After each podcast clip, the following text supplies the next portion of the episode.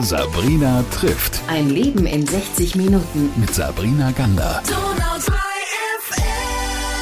Bei mir ist heute Katrin Wirkasch. Habe ich den Namen richtig ausgesprochen? Perfekt. Schön, dass Sie da sind erstmal. Danke für die Einladung.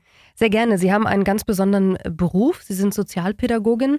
Wir sprechen auch nachher nochmal kurz, wie das alles so seinen Lauf genommen hat in Ihrem Leben und sind heute für die Caritas im Ulm-Alb-Donau-Kreis die Leiterin der Wohnungslosenhilfe. Lassen Sie uns das mal ganz kurz einordnen. Mhm. Was ist die Wohnungslosenhilfe?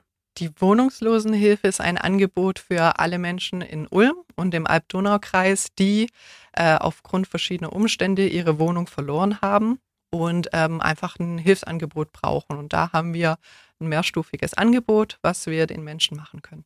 Und wir haben im Vorfeld schon ein bisschen gesprochen heute dass wir nicht in Klischees jetzt denken und sagen, das sind die, die wir vielleicht nur aus der Fußgängerzone oder vom Bahnhof kennen. Auch die Menschen sind dort. Richtig. Mir ist es immer ganz wichtig, dass wir nicht von Obdachlosen oder anderen Bezeichnungen sprechen, sondern von Wohnungslosen, weil die Bezeichnung einfach weitergefasst ist. Wohnungslose sind Menschen, wie Sie schon sagten, du und ich, ähm, mittelschichtig. Das sind Ärzte, Ärztinnen, Ingenieure, Kaufmänner, Kauffrauen, ne?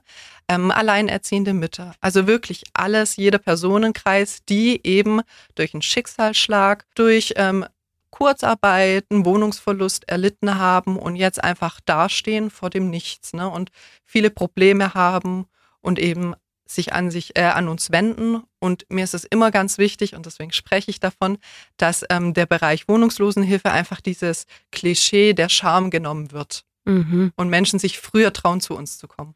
Sie haben vorhin von einem Etikett der Scham auch gesprochen. Das finde ich ähm, noch viel extremer, weil das wie so ein Label auf einem dann da drauf genau. ist. Ich würde mir selbst damit wahnsinnig schwer tun, wenn ich, warum auch immer, auf einmal keine Wohnung hätte und nicht sofort irgendwo hin könnte. Manchmal ist man ja auch in einer anderen Stadt, fernab von der Familie. Ihnen selbst ist das ja schon mal passiert, haben Sie mir erzählt. Ja. Also auf eine ganz absurde Situation, wo man überhaupt nicht drauf kommt, dass man auf einmal wohnungslos ist. Aber vielleicht erzählen Sie Ihre Geschichte selbst, weil ich glaube, die ist schon sehr exemplarisch dafür, wie schnell das gehen kann. Genau, erstmal zu mir. Ich bin grundsätzlich ähm, studierte Sozialpädagogin, also habe einen Studienabschluss, habe einen guten Schulabschluss, komme aus einer ganz heilen Familie und habe mich irgendwann mal in meinem Leben in einen Basketballer verliebt, der auch heute mein Mann ist.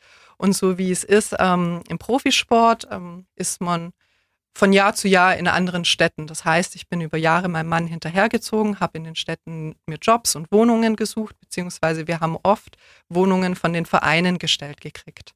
Jetzt ist es aber so, wenn der Sportler nicht mehr funktioniert, wird er gerne auch entlassen. Und so war das damals, dass wir montags einen Anruf gekriegt haben, dass wir am Wochenende ähm, eben die Wohnung verlassen sollen. So, dann standen wir da.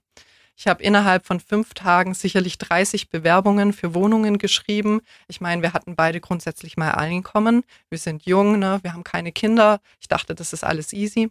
Aber es hat leider dann so gespielt, dass mein Mann zurück zu seinen Eltern musste und ich ähm, drei Tage tatsächlich in meiner Arbeitsstätte geschlafen habe. Ich hatte glücklicherweise ähm, einen Nachtdienst und konnte da einfach dann drei Tage durchmachen, sage ich mal, und habe dann ein WG-Zimmer gefunden. Also ich war sozusagen offiziell gesehen drei Tage wohnungslos und habe einfach in der Arbeit geschlafen. War das auch die Initialzündung zu sagen, ich möchte dann in dem Bereich arbeiten? Absolut. Also ich habe dann, nachdem wir nach Ulm gezogen sind, mein Mann hat ja eben eine Anstellung in einem Verein gefunden, ähm, gesagt zum ersten, ich suche mir eine eigene Wohnung, ich gehe nicht mehr in eine Vereinswohnung und zweitens, ähm, ich möchte in den Bereich Wohnungslosenhilfe. Also grundsätzlich wollte ich immer mit Menschen arbeiten, die gesellschaftlich nicht so einen leichten Stand haben. Deswegen habe ich davor in der Psychiatrie und Suchthilfe gearbeitet. Und dann dachte ich, naja, bevor ich mich jetzt hier wieder in Psychiatrien bewerbe, gehe ich doch in den Bereich Wohnungslosenhilfe und tatsächlich, die Caritas hatte damals eine Stelle ausgeschrieben, befristet, auf die ich mich beworben habe. Und was ist aus der Befristung geworden? Ich ähm, bin jetzt die Leiterin. Jetzt, wenn wir darüber sprechen, dass Sie in solchen Bereichen arbeiten und Sie haben vorhin gesagt, ich bin ganz gut aufgewachsen in einer heilen Familie. Woher kommt dieser Antrieb trotzdem in so einen sozialen Beruf, der ja wirklich auch, denke ich, emotional nicht ganz ohne ist, so viel Herzblut reinzustecken? Ganz grundsätzlich, wo die ähm, Herkunft ist, kann ich nicht sagen, aber wie es halt so in der Schule schon anfängt, ähm, ganz früh, fünfte, sechste Klasse, mich für die Streitschlichte ähm, interessiert, war da dann auch jahrelang dabei und dann ist es so, dass ich von der Herkunft auch auf einer Hauptschule war und mich da Stück für Stück hochgearbeitet habe. Ich habe dann meinen Realschulabschluss gemacht und das Gymnasium und über die Zeit ähm, habe ich auch ganz viel Unterstützung erhalten, unter anderem von den Sozialarbeitern in den Schulen, die auch natürlich dann helfen, dass man auf eine nächst weiterführende Schule kommt. Und da ist dieses Interesse an dem Bereich ähm, eben gewachsen. Und als es dann ins Studium ging, diese Spezialisierung gerade für Menschengruppen, die eher ausgeschlossen sind, das ist irgendwie so ein Herzenswunsch, der ist tief in mir drinne. Jeder hat ja so Leidenschaften, sei es die Musik, die Kunst, was auch immer, war bei mir eben Menschen, die nicht so akzeptiert sind, die eben Etikett auf sich tragen, in sich tragen, was gesellschaftlich auferzwungen ist, ähm, ja, da mitzuarbeiten. Und die Caritas hat mir jetzt die Möglichkeit gegeben, nicht nur mit denen und für die Menschen zu arbeiten, also in der bloßen Sozialarbeit, sondern gibt mir jetzt auch die Möglichkeit, ähm, was zu bewegen durch eben Interviews, wie ich hier führe, vielleicht auch ähm, dass einfach ein gesellschaftlicher Wandel sich vollzieht und dass ähm, Menschen, die wohnungslos sind oder auch obdachlos sind, die es tatsächlich auch gibt, nicht mehr mit diesem Blick angesehen wird, dass es ein gefallener Mensch ist. Das sind Menschen, wie gesagt, wie du und ich, die einen Stolperstein erlebt haben, darüber gestolpert sind und denen ich und meine Kollegen gerne wieder aufhelfen, wenn sie es nicht aus eigener Schaft äh, schaffen. Jetzt lassen Sie uns nochmal über dieses Projekt der Wohnungslosenhilfe sprechen, denn ich bin darauf gekommen tatsächlich über eine Crowdfunding-Geschichte. Die war zwar schon abgelaufen, ich war komplett zu spät, aber nichtsdestotrotz, da ging es darum, dass da ein Ort hergerichtet äh, wird, neu renoviert, so habe ich das verstanden. Ist jetzt auch schon geschehen. Nehmen Sie uns doch mal mit, was genau ist das? Also von der Geschichte her gibt es die Wohnungslosenhilfe in Ulm jetzt bereits, also nächstes Jahr seit 40 Jahren. Davon waren wir jetzt über 20 Jahre im Michelsberg untergekommen. Ähm, das Haus wurde aber verkauft und wir mussten raus. Und jetzt haben wir von der UWS ein Haus in der Besserer Straße gestellt gekriegt, was wir umbauen mussten. Oder da haben wir verschiedene Förderungen gekriegt vom KVJSS und vom Franziskusfonds. Aber eine Sache hat gefehlt. Und zwar dieser Aufenthaltsort für unsere wohnungslosen Menschen. Das nennt sich in unserem Bereich Tagesstätte.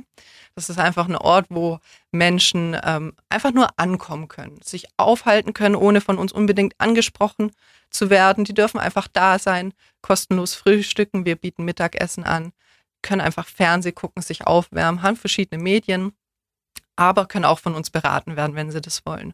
Und dieser ähm, Ort war eben über die Jahre ein bisschen ähm, abgenutzt und nicht mehr so ganz menschenwürdig. Und da haben wir zusammen eben mit einer Crowdfunding-Aktion der Volksbank ähm, eine Förderung geschaffen, um diese Tagesstätte wieder menschenwürdig und heimelig, sage ich immer so gerne, zu gestalten. Es ist schön warm, wir haben da Couchsessel, Fernseher, alles, was man so braucht.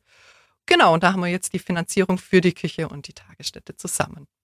Wir haben ganz kurz nur angerissen im Vorfeld, dass wir ja nicht so etikettieren wollen und so klischeehaft darüber sprechen wollen. Aber nehmen Sie uns doch mal mit, wer sind denn so die Klienten? Sie haben vorhin schon gesagt, Ärzte und Ärztinnen und Ingenieurinnen. Was passiert da in den Lebensläufen, dass man in diese Situation kommt, wo man zu Caritas muss? Mhm. Ich finde es immer ganz bezeichnend, dass auch oft Familien betroffen sind, die eine gewisse Größe haben, die ich noch persönlich ganz normal finde, aber aufgrund der Personenzahl einfach keine Wohnung finden. Gehen wir davon aus, sie wohnen seit Jahren in einer Mietwohnung, Vater hat Einkommen, Mutter hat Teilzeitbeschäftigung, es sind drei Kinder, die sind schulpflichtig, kriegen eine Eigenbedarfskündigung, was ja völlig regulär ist, ja, passiert, ähm, gehen auf Wohnungssuche, finden aber jetzt in, aufgrund der Kündigungszeit oder in der Kündigungszeit keine Anschlusswohnung, weil es ja dann doch fünf Personen sind. Und gerade auch in Städten wie Ulm sind die Mieten nicht so ganz die günstigen. Das heißt, wir haben einen angespannten Wohnungsmarkt, wo nicht so einfach Wohnungen zu finden sind. So, am Tag X stehen sie ohne Wohnung da. Was passiert nun? Ich weiß, in welche Richtung es gehen kann, wo ich anrufen kann. Weiß es die Familie? Ich denke nicht. Ganz wichtig ist, eben da dieses Etikett der Wohnungslosenhilfe zu nehmen. Wir sind nicht nur für Obdachlose da, sondern auch für diese Familie, die sich an uns wenden und wir versuchen zu vermitteln. Wir haben leider keine passenden Angebote für Familien weil minderjährige Kinder brauchen nochmal eine extra Versorgung, aber ich kann vermitteln. Ich kann an die ordnungsrechtlichen Unterkünfte vermitteln etc. Was es da nicht so alles für Angebote gibt in Ulm. Das ist eben eine ganz häufige Geschichte, die sich immer wieder wiederholt, was wirklich eine normale Mittelstandsfamilie betrifft und die wirklich dann vor dem Nichts steht auf einmal. Andere Geschichten sind natürlich auch Krisen, Suchterkrankungen, psychische Erkrankungen. Ähm, die eines unmöglich machen, sich auch oft Hilfe zu holen oder erst sehr verspätet. Das heißt, wer den Job verliert, hat Anspruch auf Sozialleistungen, aber die muss man beantragen, da muss man hinterher sein. Oft fehlt bei einer psychischen Erkrankung dann aber auch der Antrieb. Oft fehlt es auch nur an Wissen. Ne? Und dann verlieren sie, also wer kein Einkommen hat, jegliche Art, verliert die Wohnung auf lange Sicht. So, dann stehen die Leute ohne Geld und stehen ohne ähm, Wohnung da. Auch diese Menschen kommen auf uns zu. Ne? Also das heißt, wir haben von der Familie mit einem einfachen Schicksalsschlag bis hin zu wirklich schwierigen Lebensgeschichten, die von psychischen Erkrankungen, Missbrauch ähm, und alles wirklich reicht. Und dann auch, ähm, wie schon gesagt, Ärzte, äh, Ingenieuren, die eben das gleiche Schicksal ereilt, die ähm, den Job verloren haben in der Pandemie oder irgendwas. Das ne? wollte ich gerade fragen, ob die Pandemie auch nochmal so ein Treiber war ja, gerade ganz viel mit Kurzarbeit und diesen ganzen Quarantänen hat schon einige getroffen. Es ist jetzt nicht so prekär, wie ich dachte. Ich dachte, wir kriegen eine ganze Flut, ähm, hat sich aber gut eingependelt. Es war eher die ganzen Schließungen, die wirklich für die obdachlosen Menschen schwierig waren. Ähm, das haben wir aber auch ganz gut geregelt gekriegt. Aktuell macht mir eine Familie Sorge. Das ist eine Zirkusfamilie. Die ist in Ulm hier gestrandet und ähm, die haben über ihr Leben gelernt, für sich selbst zu sorgen und sind jetzt das erste Mal so wirklich auf andere angewiesen und kennen sich wirklich nicht in unserem Sozialsystem auf. Und da ähm, sind wir gerade dabei, das ganze Hilfsangebot von Arbeitslosengeld 2 Leistungen und Sachspendenmittel zu akquirieren, damit die ihre Tiere versorgen können beispielsweise und dass sie das Gas bezahlen können, um ihren Wohnwagen ähm, zu beheizen. Genau. Wenn Sie sagen, das macht mir aktuell Sorge, heißt das, Sie nehmen das auch mit nach Hause? Jein. Also ich habe über mein Leben, vor allen Dingen auch über mein Berufsleben gelernt, es hilft niemandem, wenn man etwas nach Hause schleppt. Und ich bin nicht von der Persönlichkeit so. Was aber ist, ähm, dass ich mich gerne mal über Dinge aufrege auf der Heimfahrt und das maximal noch an meinem Mann auslasse, beziehungsweise ihm exemplarisch erzähle, heute war wieder und das kann doch nicht sein und stell dir mal vor. Ne? Ähm, wenn das aber raus ist, dann beschäftigt es mich tatsächlich nicht, weil wichtig ist, nicht nur für meine Klientinnen zu sorgen, sondern auch für mich. Weil wenn ich nicht für mich sorge, ähm, kann ich den Beruf in ein paar Jahren nicht mehr ausüben. Und was dann? Eben, und dann fehlen sie unglaublich, weil das ist eine ganz wichtige Position in unserer Gesellschaft. Jetzt sind Sie Leiterin der Wohnungslosenhilfe. Wir haben schon gesagt, es ist ganz wichtig, dass man dieses Etikett der Scham da wegnimmt, dass Menschen da kommen können, warum auch immer sie an diesem Punkt in ihrem Leben sind. Was hat denn all das, was Sie jetzt in den letzten Jahren beruflich so erlebt haben, mit Ihnen gemacht? Hat sich da nochmal was verändert in Ihrer Persönlichkeit? Mhm. Also ich bin von Anfang an ein bisschen blauäugig in die Sache reingegangen. Ich dachte natürlich, wie die meisten schätzungsweise, ähm, ja, das ist irgendwie selbst verschuldet und ne, jetzt hilft man denen halt ein bisschen. Und wer in Deutschland zum Beispiel nicht wohnungslos sein will, der ist es nicht, weil wir haben hier ein ganz tolles System.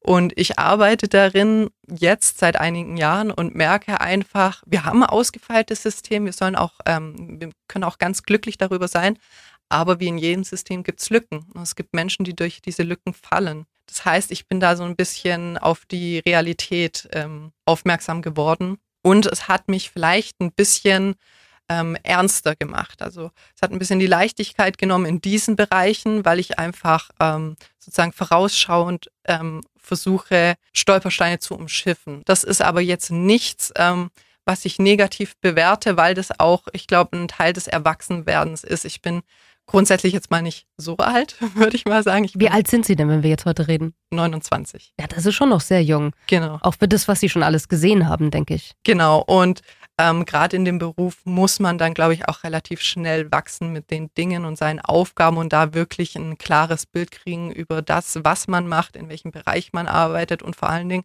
was man erreichen will. Und ähm, das ist ein Prozess und der geht auch weiter. Und das ist so was, was mich verändert hat. Aber ganz wichtig, ich bin nicht verbittert oder ähnliches. Ne? Aber so wirken sie auch nicht. Genau. Also wenn man sich mit ihnen unterhält, äh, sie strahlen ja die ganze Zeit, ja. hat man nicht das Gefühl, da ist irgendeine Verbitterung. Im Gegenteil, ich habe eher das Gefühl, dass das ihr Herz eher wärmt, was sie da machen und dass ihnen da auch ganz viel wieder entgegenkommt und zurückschwappt. Was sind denn so Geschichten, die ihnen in positiver Richtung auch Impulse gegeben haben und, und sie vielleicht, ja, ich weiß nicht, beflügelt ins Wochenende geschickt haben? Also es ist natürlich das Allerschönste, ähm, wirklich den Dank auch zu erhalten. Also ich mache den Beruf nicht, um Dank zu kriegen, das muss man immer vorab sagen, aber einfach ein Mensch vor einem sitzen zu haben, der nur sagt, boah, Dankeschön, Frau Wirkasch. Also ich weiß nicht, wie ich die 15 Seiten Antrag jetzt ähm, ausfüllen hätte können. Allein es hat mich Wochen gekostet. Es ist so eine Kleinigkeit, wo ich mir aber schon denke, so, ja, hast du den richtigen Job gewählt, das ist super. Das sind so die kleinen Dinge, die aber wirklich auch oft passieren. Und natürlich das Beste ist, wenn wir da wirklich schlimme Geschichten auch haben oder sehr lange Geschichten und die endlich gut werden, wenn wir jemanden oder eine Familie in eine Wohnung, in eine schöne Wohnung vermittelt haben, ne? wenn wir die dann noch eine Weile nachbetreuen und es bleibt auch so. Das sind natürlich Geschichten, ähm, die prägen einen und die machen einen wirklich glücklich. Das ist jetzt nicht eine Vielzahl. Also ich kann jetzt nicht sagen, zehn, die zu mir kommen, tue ich in drei Monaten in zehn Wohnungen vermitteln. Das gibt einfach der Wohnungsmarkt nicht her. Aber einfach auf lange Sicht einen Menschen zu versorgen, zu sichern, also die Lebensgrundlage zu sichern, ist etwas, was sinnschaffend ist. Ich wünsche mir, dass alle, die zuhören, nicht in diese Situation kommen, äh, zu Ihnen zu kommen. Allerdings, wenn es dann mal soweit ist, sollte man sich auch nicht schämen und weiß jetzt hoffentlich auch, wohin es geht. Die Wohnungslosenhilfe gibt es, gibt noch viele ganz andere tolle Projekte, nicht nur von der Caritas, aber eben auch in unserer Region. Und es gibt Gott sei Dank so viele tolle Menschen wie Sie, liebe Katrin Wirkasch, die äh, solche Sachen beruflich machen mit vollem Herzblut. Vielen Dank, dass Sie das tun und vielen Dank, dass Sie uns heute einen Einblick gegeben haben in diesen sehr besonderen Beruf. Ja, sehr gerne. Sabrina trifft. Ein Leben in 60 Minuten. Mit Sabrina Gander.